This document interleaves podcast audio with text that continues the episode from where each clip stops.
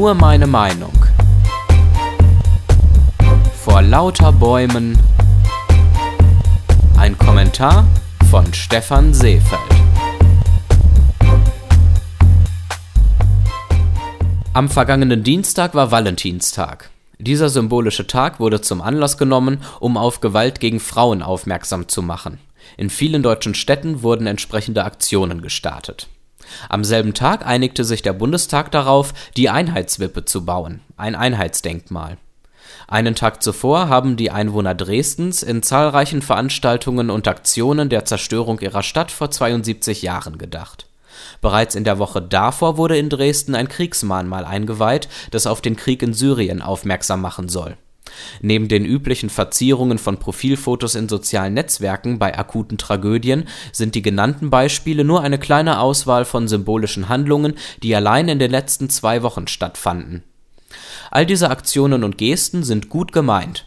Sie sollen auf das Unrecht in der Welt aufmerksam machen und im besten Fall dazu motivieren, dieses Unrecht in Zukunft nicht mehr geschehen zu lassen. Die Symbole teils umstritten, zeigen zudem, dass unsere Gesellschaft sehr meinungsstark ist.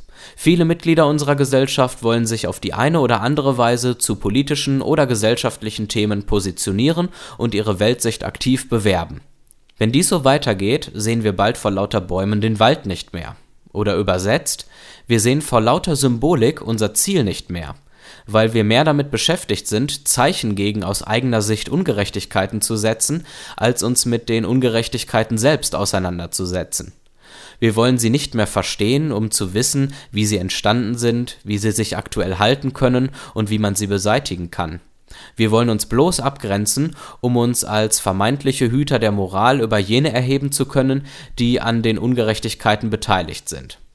Das gelingt uns mal mehr und mal weniger glaubhaft.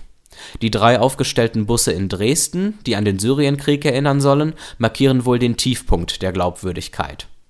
Zwar wird es kaum jemand begrüßen, dass unschuldige Menschen unter dem Krieg in Syrien leiden müssen und ihre Heimat verlieren, doch richtig ist auch, kaum jemanden hier berührt das Schicksal der Syrer emotional, es sei denn, er ist persönlich davon betroffen, und Ausnahmen bestätigen wie immer die Regel. Daran wird auch das Kriegsmahnmal nichts ändern. Das Leid völlig fremder Menschen, mit denen man nichts zu tun hat, löst in den meisten von uns nichts aus. Warum also nicht ehrlich sein, anstatt Mitgefühl zu heucheln?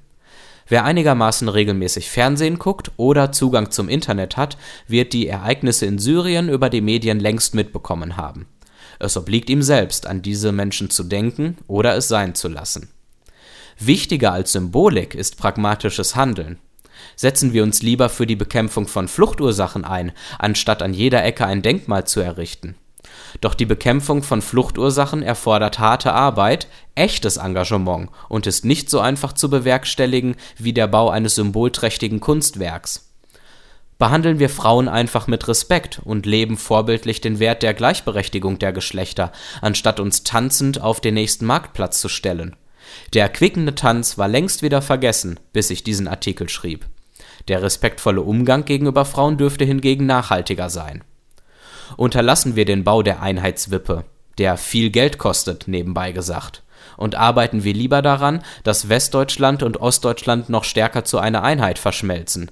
Dies könnte geschehen, indem man Sigmar Gabriels Vorschlag aus 2015 umsetzt, den Solidaritätszuschlag für strukturschwache Regionen in ganz Deutschland zu nutzen wir brauchen nicht für jede vermeintlich unterdrückte Minderheit und jedes Verbrechen auf der Welt ein symbolisches Zeichen in Form von Denkmälern, Flashmobs oder veränderten Profilbildern. Die Fülle der Symbole schmälert ohnehin das Interesse der Bevölkerung und somit deren Wirkungskraft. Was wir vielmehr brauchen, sind konstruktive Lösungen auf die Probleme unserer Zeit. Alle Folgen von Nur meine Meinung gibt es als Audiopodcast und als Text auf www.stephanseefeld.de.